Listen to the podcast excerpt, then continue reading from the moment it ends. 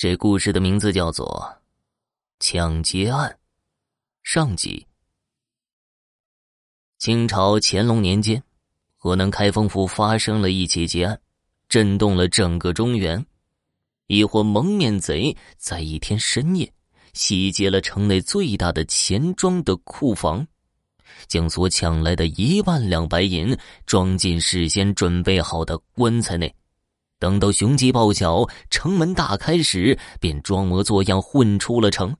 待官府明白过来，一行人马追了出去，只在荒郊野外找到被扔弃的棺材和校服纸幡。震惊之余，只剩下两眼茫茫，大脑空空，没有办法，只好发了一路的悬赏文告。苦于无罪犯的相貌图形，简直如大海捞针一般，能否破案，只能听天由命了。时间荏苒，转眼过去了半年，正在一筹莫展之际，魏辉府辖下的华县上报了一起命案：卖锡器的王大户的儿子被人砍死在家中。案卷转到了开封府，据说王大户坦白。自己的儿子参与了一年前的案件。原来王大户的儿子叫王损，从小就不务正业，吃喝嫖赌都占全了，没银子花了，不是偷鸡摸狗，就是跟家里讨要。日积月累，王大户一气之下就搬出去委曲求全，也算是相安无事。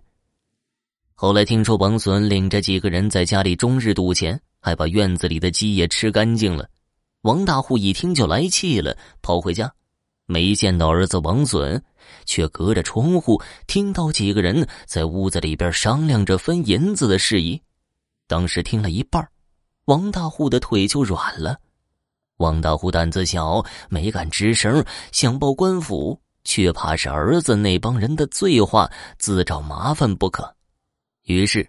自己又蹑手蹑脚的回转了去。路上心想，反正儿子对他来说已经没啥感情，就是他脑袋被官府砍下来，自己啊也不会掉一滴泪的。父子之间已经情同陌路。半个月之后的一天，院子里传来一股怪味儿，一大群的苍蝇飞来飞去，有人趴在门缝里一瞧，吓得差点尿裤子。院子之中竟然躺着几个发臭的死人。这天上午啊，仁厚客栈的孙掌柜正在柜台里噼里啪啦的打着算盘，蓝布门帘一掀，从外面走进一人来，三十岁的模样，矮小的身材，肩头搭了个不搭理，一副商人的装扮。此人也不说话。眼睛只是上下打量四周。孙掌柜忙停下手，立刻腾出一张笑脸，问道：“客官，是打尖儿啊，还是住店？”客人把脸转过来：“住店，看了一天一夜的路，累死了。得嘞，您要住店算是来对了。我们这里的客房宽敞、舒适，伺候周全，价格也公道。”人后客栈，人后待人，自然不假。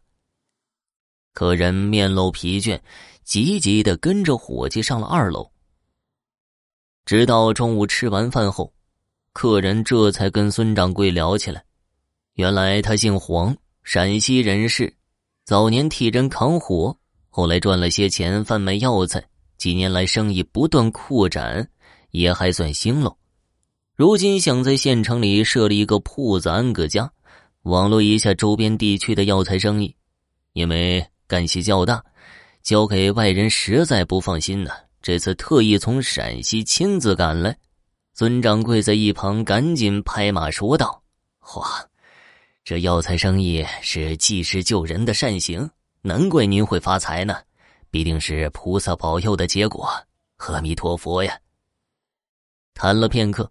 孙掌柜起身要走，不想啊，被黄掌柜一把拉住，往自己手中塞了些碎银子，央告说：“呃，我刚才进来之前，特意到街上转了转，想看一下这里的房子，觉得有一处房子最合我意，算是极宅了。不知您可知道那里的情形啊？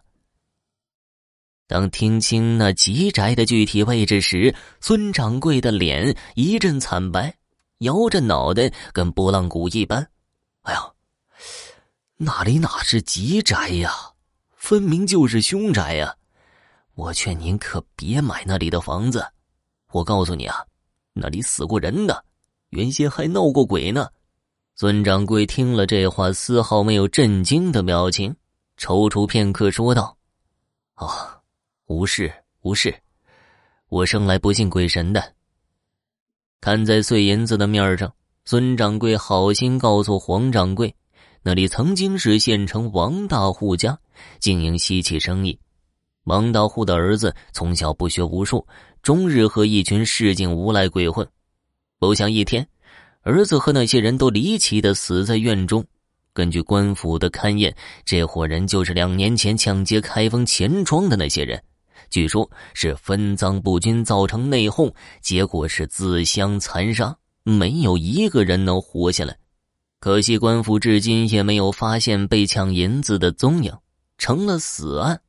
后来，那个王大户家不敢住了，就把房子卖给了一个不知情的老秀才，算是蒙也好，骗也罢，反正啊，把那宅子给兑了出去。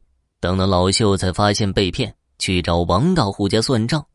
可王大户家早就人去屋空，老秀才只好自认倒霉了。好在他有四个生龙活虎的儿子，个个像门神一般，所以啊，住在屋中也倒无事。听说有一次院中真闹起鬼来，不想这鬼也被凶神一般的儿子给打跑了。看来鬼也是怕恶人的。即便如此，当地人也是绝不会买这宅子的，太不吉利了。黄掌柜听完来龙去脉，情绪有些低落。不过呀，还是坚持让孙掌柜去询问一下。听众朋友，本集播讲完毕，感谢收听。